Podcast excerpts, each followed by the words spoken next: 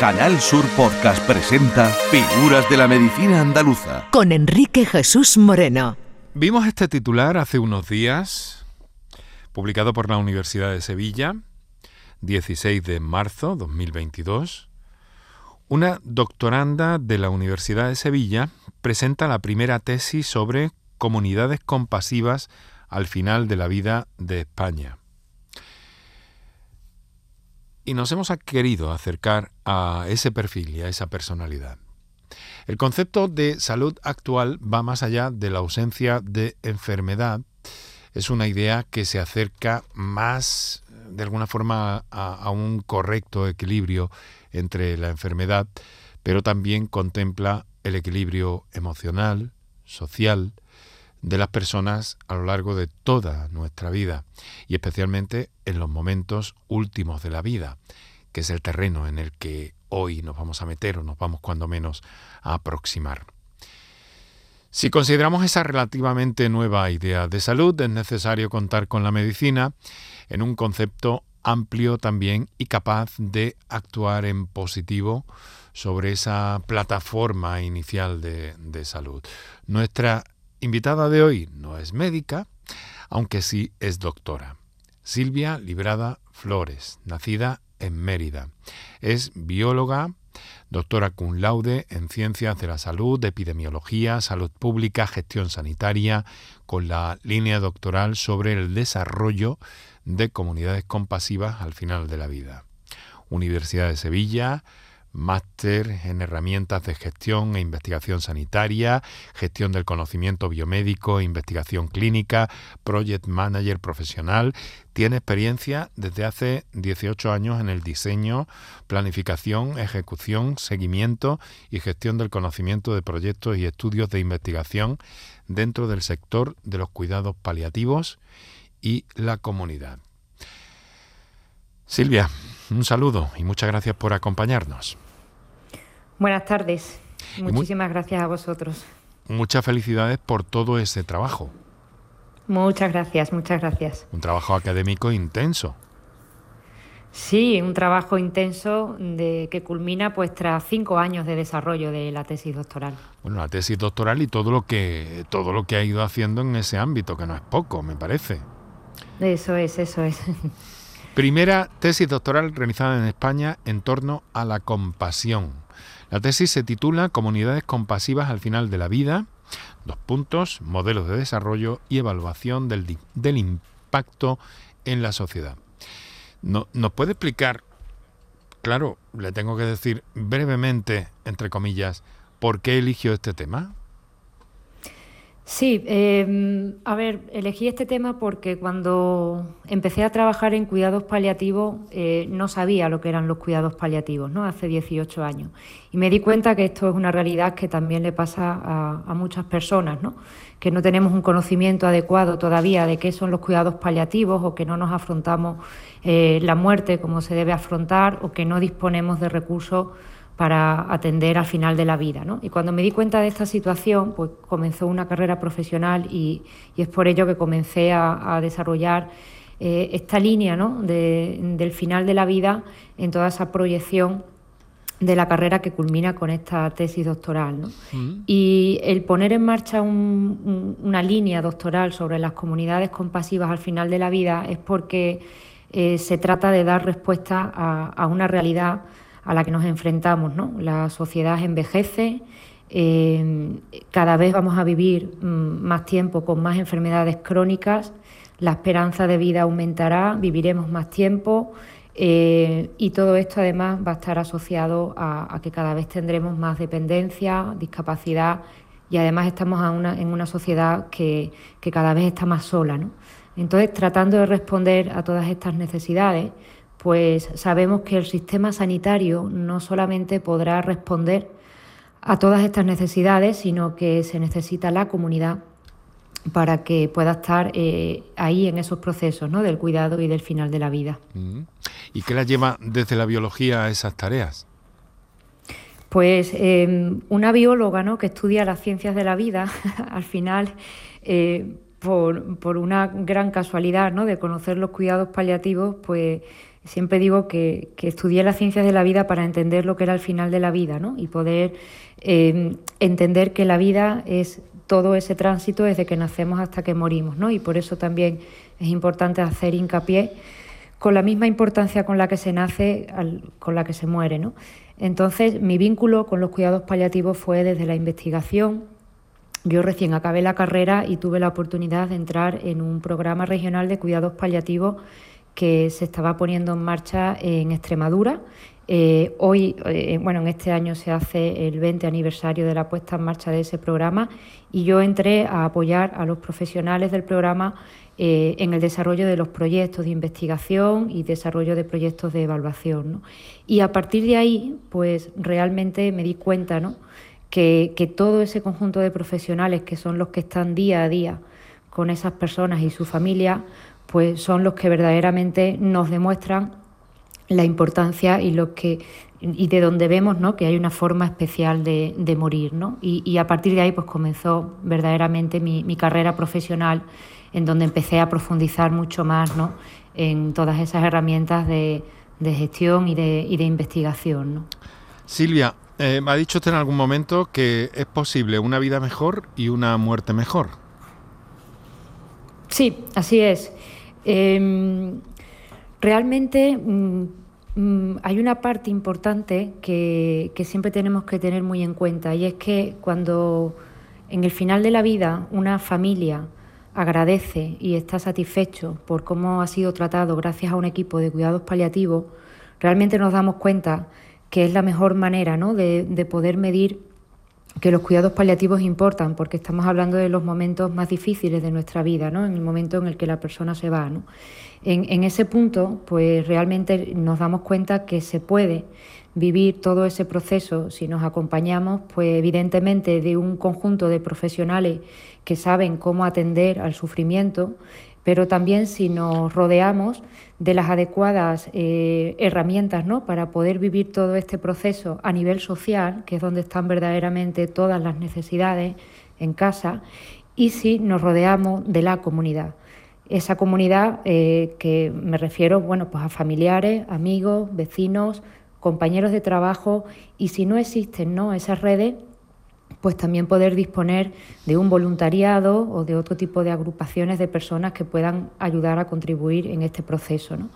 Y de esa manera, que ese es el concepto en el que la salud pública, ¿no? que es ese concepto en el que tenemos que ser responsables de la manera en la que vivimos, también hacemos que desde los cuidados paliativos seamos responsables de la manera en la que morimos. ¿no? Y, y eso también tiene y lleva a que la sociedad cada vez más se dé cuenta de que es un proceso que nosotros mismos también eh, podemos eh, aprovechar ¿no? para poder decir, bueno, pues quiero que sea de esta manera, quiero despedirme de mis familiares o quiero que se me respete en mi sufrimiento o que se me trate ¿no? adecuadamente en los procesos en los que se necesite, ¿no? tanto a nivel físico como emocional, psicológico, espiritual. ¿no?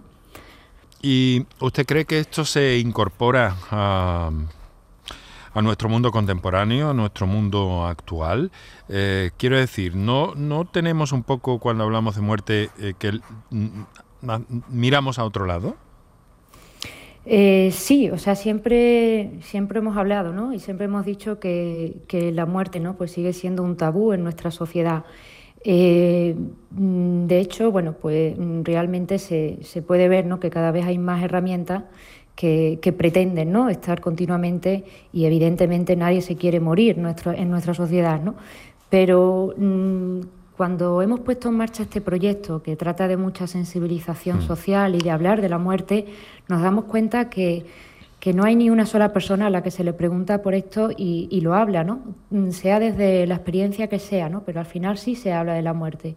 Quizás no le hemos preguntado a la gente sobre si la experiencia ha sido buena o mala. Y creo que es importante ¿no? preguntar sobre ello porque tanto si ha sido buena o mala, o sea, como haya sido, es muy bueno ¿no? para poder darnos cuenta de que es algo que tenemos que solucionar, porque la prevalencia de la muerte es del 100% ¿no? de la población. Entonces, eso es un problema que hay que solucionar ¿no? con una prevalencia tan elevada. Em, claro, eh, mm, pensar o vivir con esta idea clara casi casi desde el principio de la vida, ¿no? Así es, así es. Nos preparamos para el nacimiento, hay una comunidad que nos recibe, eh, tenemos recursos ¿no? para, para, todo ese proceso, entonces, bueno, pues tiene muchas similitudes ¿no? con ese final de la vida.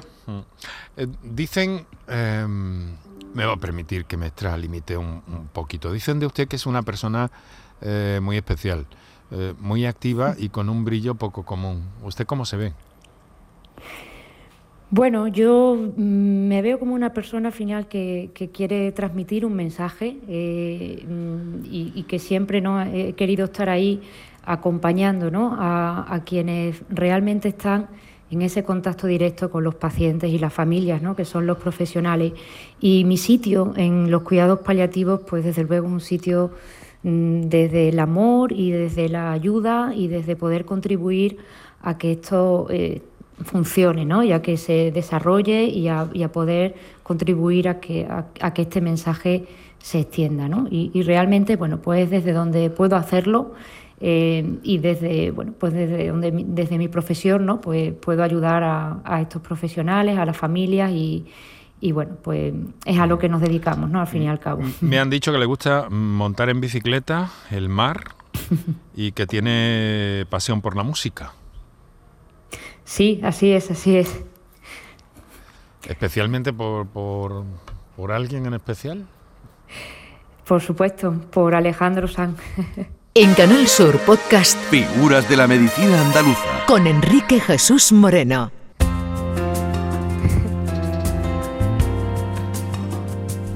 La he seleccionado yo eh, porque me venía bien, me encajaba y a mí también me gusta mucho esta canción no tanto como usted, la obra global probablemente de Alejandro Sanz, pero ahí está y hemos querido recuperarla. Se la regalo. Ya lo ves que no hay dos simples, que la vida va y viene y que no se detiene, qué sé yo.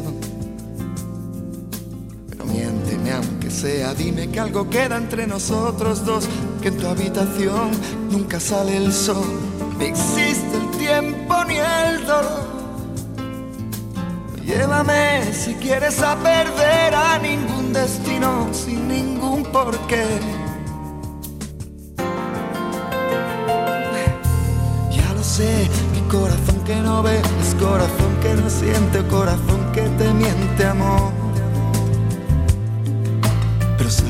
En lo más profundo de mi alma sigue aquel dolor por creer en ti que fue de la ilusión y de lo bello que es vivir. ¿Para qué me curaste cuando estaba herido si hoy me dejas de nuevo el corazón partido? ¿Y quién me va a entregar sus emociones? ¿Quién me va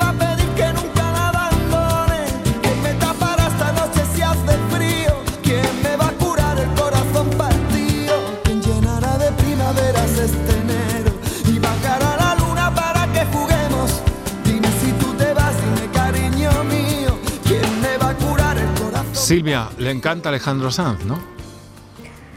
¿Ahora qué hacemos? Que me has emocionado. sí, a mí también, pero supongo que por motivos muy diversos. Porque a mí me emociona porque eh, mi hija pequeñita con, con cinco años eh, me la hacía repetir en el coche cuando la llevaba y la traía del cole hasta tal punto que tuve que grabar una de aquellas cintas cassette en, en, en, una cinta sin fin, porque era una locura, ya no, podía rebobinar más. Eh, ¿Y a usted por qué la emociona? Eh, bueno, porque mm, la vida mm, al final me ha ido acompañando con Alejandro Sanz, ¿no? Siempre pienso que, que, va transmitiendo mi vida, ¿no? Entonces, bueno, pues me encanta, me encanta él y, me encanta la manera en la que hace música, ¿no? Y su sonrisa. Lo bello que es vivir, ¿no? ¿Y se ha encontrado con el corazón roto, partido, mejor dicho, alguna vez por alguna razón? Sí, claro, sí, sí, alguna vez. Sí, sí, sí. comunidades compasivas, doctora. Eh, ¿De dónde viene este concepto? ¿Qué significa eso? ¿De, dónde viene la idea? Y luego le pregunto que a dónde va la idea. Sí, em, el concepto de la, de la compasión, ¿no? Realmente la compasión es innata en el ser humano, ya ha estado siempre presente en el ser humano, ¿no? Eh, pero fue Karen Astron una de las principales impulsoras de este movimiento. Y a partir de ahí, ¿no? desde donde se insta a que las sociedades ¿no? seamos cada vez más compasivas, fue cuando eh, una sociedad internacional de salud pública y cuidados paliativos pues empezó a tomar este concepto de apliquemos la compasión al final de la vida. ¿no? Y desde ahí viene el concepto de las comunidades compasivas, que es a nivel internacional. ¿no? Después, desde eh, la fundación en la que trabajo, desde la Fundación New Health, donde eh, defendemos un modelo de atención sanitaria, social y comunitaria, donde se trata de implicar eh, a todos estos sectores ¿no? para poder abordar perfectamente el modelo de atención y la manera en la que podamos mejorar la calidad de vida y el bienestar de estas personas y su familia, pues decidimos tomar esa parte comunitaria eh, desde esas comunidades compasivas para poder fortalecer desde ese concepto toda la parte de la comunidad y de esa manera poder disponer de recursos sanitarios, ¿no? que son esos recursos de cuidados paliativos que por supuesto también desde la Fundación New vamos poniendo en marcha ¿no? cada vez más en, cada, en cada sitio ¿no? en donde podamos desarrollarlo, pero además ¿no? pues también abordar eh, esas necesidades sociales y esas necesidades comunitarias desde este proyecto de las comunidades compasivas, ¿no? donde sí que pretendemos identificar necesidades en las personas y gracias al apoyo ¿no? y a la incorporación de figuras profesionales como promotores comunitarios, poder identificar eh, qué otras personas están alrededor de ese paciente ¿no? para poder hacer con ellos un reparto de tareas adecuadas ¿no? a las necesidades que tenga la persona en ese, en ese momento. ¿no? Y entonces así pues, conseguir ese nuevo modelo de salud al que deben ir los cuidados paliativos con esa atención sanitaria, social y comunitaria, que es desde donde defendemos nuestra línea de trabajo. ¿no? Fundación New Health, que acaba de mencionar, eh, que dirige el programa Sevilla Contigo, Ciudad Compasiva.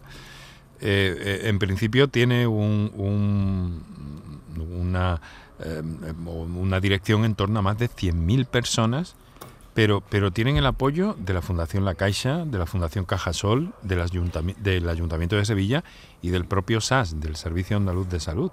¿Cómo, se aglutinan tantas voluntades? Sí, eh, así es, ¿no? O sea, eh, la Fundación IUGEL ha sido la casa ¿no? de, de esta tesis doctoral eh, ha sido quien impulsa el proyecto y, además, bueno, nosotros desde la tesis doctoral se ha creado un método ¿no? para desarrollar ciudades compasivas y la suerte de poder implementarlo en la ciudad de Sevilla, que es donde tenemos la sede de la, de la Fundación UGEL, pues claro, nos ha permitido demostrar ¿no? que el método funciona y que es replicable a otras muchas ciudades.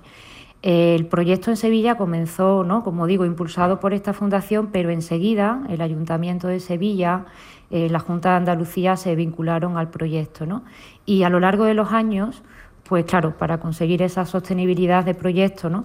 pues eh, hemos ido teniendo esas colaboraciones de diferentes organizaciones, empresas, y en este momento pues son la obra social La Caixa, Fundación Cajasol los que están colaborando con, el proyecto eh, en Sevilla. ¿no? Y bueno, la suerte es que están estas entidades, pero también hay 45 mm, entidades más ¿no? que participan en el proyecto porque, claro, como su nombre indica, estamos creando una ciudad compasiva y, la definición es una ciudad implicada ¿no? en, en, los cuidados, el acompañamiento de estas personas y que trata de movilizar a todos los agentes de la ciudad, universidades, empresas, asociaciones, fundaciones, medios de comunicación y, por supuesto, a todos los ciudadanos mm. para que estemos volcados ¿no? en construir esa sociedad que mira hacia, hacia, la, hacia los procesos de enfermedad y final de vida. ¿no? Claro, eh, personas, en definitiva. Personas que cuidan de personas, sí, así es. Personas mm. que cuidan de personas. Mm. Eh, y en este momento en el que estamos, como esa idea, bueno, parece que, cuenta con, esa experiencia que nos ha descrito, eh, pero bueno, para esto también hay que ser ambicioso. ¿A dónde, puede llegar? ese concepto, de ciudad compasiva? Bueno, la, suerte es que estamos mm, consiguiendo ¿no? Eh, un cambio social, ¿no? Y, esa es la idea, ¿no? Hacer una transformación de la, de la sociedad, ¿no? Para que cada vez más pues, pues se implique ¿no? Eh, en toda esta situación. Además, porque se trata de volver un poco a, lo que somos, ¿no? Y, de no olvidarnos de lo que somos, porque toda persona siempre tenemos eh, en, nosotros el en qué te puedo ayudar, ¿no? Y, eso es algo que, no debemos olvidar. Eh, nosotros siempre hablamos que los cuidados, cuando son compartidos, pues pueden considerarse como un verdadero privilegio, ¿no? Si conseguimos que entre todos podamos contribuir a, ese desarrollo, ¿no? Como sociedad. Y por supuesto, mm, para nosotros también ha sido muy importante eh, que los niños, los jóvenes, asuman el valor social de cuidar, ¿no? y, en ellos también está ese valor eh, y, se trata de resaltarlo y de no olvidarnos de eso, ¿no? porque es verdad que necesitamos extender la filosofía del cuidado, extender la compasión y, poder implicar a la comunidad. ¿no? Y esas son como esas líneas de futuro que, que estamos consiguiendo con este movimiento que además al ser un movimiento tan emergente y tan innovador, pues está teniendo mucha cabida también en otras muchas ciudades eh, en España y mm. Latinoamérica con las que estamos trabajando y otras muchas que están trabajando en estas iniciativas similares, ¿no? O sea, se ve que la compasión sí ha producido un contagio en la manera en la que sabemos que tenemos que responder a esto porque si no no va a ser sostenible la sociedad a la que nos enfrentamos, ¿no? Ah, ¿Qué idea tiene usted de la sociedad a la que nos enfrentamos, doctora? Sí, pues eh, esa sociedad cada vez más sola. ¿no? Eh, yo en muchas ocasiones em, pongo una, presentación eh, cuando hago algunas conferencias en donde aparece una mujer abrazada a un robot, en donde se ve ¿no? que, estamos empezando ¿no? a, intentar solucionar ¿no? los problemas de, de soledad pues con con herramientas que seguramente en muchas ocasiones van a ser muy útiles, ¿no? Pero nada podría cambiar el afecto de una persona con un abrazo, un cuidado, ¿no? Eh, realmente de manera presencial y humano, ¿no? Entonces, una sociedad sola, una sociedad que cada vez envejece más y que eh, por situaciones, ¿no? Cada vez puede que tengamos menos cuidadores a nuestro alrededor, pues realmente eh, de qué manera, ¿no? Vamos a poder vivir mucho tiempo sin que tengamos ese apoyo, ¿no? De quién podrá cuidarnos en nuestra casa, ¿no? Y de quién es la responsabilidad de cuidarnos, ¿no? Eh, entonces eso, pues realmente nos puede dar eh, muchas, eh, digamos, muchas ideas, ¿no? De por dónde tener que abordar esta situación, ¿no? Cuando nos lleguen esos procesos de dependencia y, y final de vida, ¿no? Compasión no es una palabra muy utilizada en nuestro vocabulario habitual, es una palabra hasta cierto punto Em, perdida, pero sí que los sentimientos, perdida digo por poco utilizada, ¿no? porque sí que los sentimientos mm, la, reviven de alguna forma. Y más lo digo con todo el asunto de la guerra y los refugiados mm. y todo esto que estamos viendo, que se pone en primer plano de algún modo estos días. Sí, el día que estaba mm, presentando la, la tesis doctoral, ¿no? Pues eh, eh, días antes ¿no? estallaba la guerra ¿no? y yo decía qué paralelismo ¿no? estar hablando de compasión en una sociedad que está en guerra ¿no? o incluso mm, mm, también la pandemia ¿no? nos, ha, hecho ver muchas cosas ¿no? pero también eh, se puede ver ¿no? que, la comunidad es muy poderosa ¿no? porque a un lado hay una guerra o a un lado hay una pandemia que ha provocado muchas muertes en soledad al otro lado hay una comunidad implicada, una sociedad volcada en ayudar, ¿no? Entonces, a mí me gusta quedarme del lado de, la gente, ¿no? Que, ayuda, ¿no? Y la compasión es acción, ¿no? Y se trata de, mm, en, mi caso, ¿no? Desde mi punto de vista, pues poder reforzar dónde están verdaderamente esas personas que están dispuestas a ayudar, ¿no? Mm. Doctor, es un placer conversar con usted. Tengo aquí muchas más cosas que me dejo atrás y que a lo mejor podemos ir sacando en otro momento, en otro formato. Pero, aunque le parezca típico, quiero terminar con una pregunta. Después de todo esto que nos está narrando, contando, nos hacemos una idea de qué es para usted la vida por todo lo que nos ha contado. Pero, ¿qué es para usted la muerte, doctora? Bueno, pues eh, para mí la muerte al final tiene que ver con, haber construido un legado, ¿no? O sea, eh, eh, hace poco, bueno, hace poco, hace por lo menos seis o siete años es cuando tuve la verdadera conciencia, ¿no? de, qué pasaría cuando, cuando yo me muriera, ¿no? Y, sí que me llegó tarde. Y, en ese momento, pues, pues me di cuenta, ¿no? Que, y se resaltaban mis miedos a, sufrir, ¿no? Mis miedos a, no estar, mis miedos al sufrimiento del otro, ¿no? Pero al final, para mí es haber construido un legado y, bueno, es un tránsito, ¿no? De, de la vida, ¿no? Y le queda mucho camino. Sí, eso espero, claro que sí. Doctora, un verdadero placer. Felicidades por su trabajo, por su empeño y por todas las cosas que nos ha, que nos ha contado aquí en este día. Silvia Librada. Doctora, ¿me permite un fuerte abrazo? Claro que sí. Y una pregunta, la última. Eso es. Sí, claro que sí. La última. ¿Conoce esta música? ¿Le suena de algo?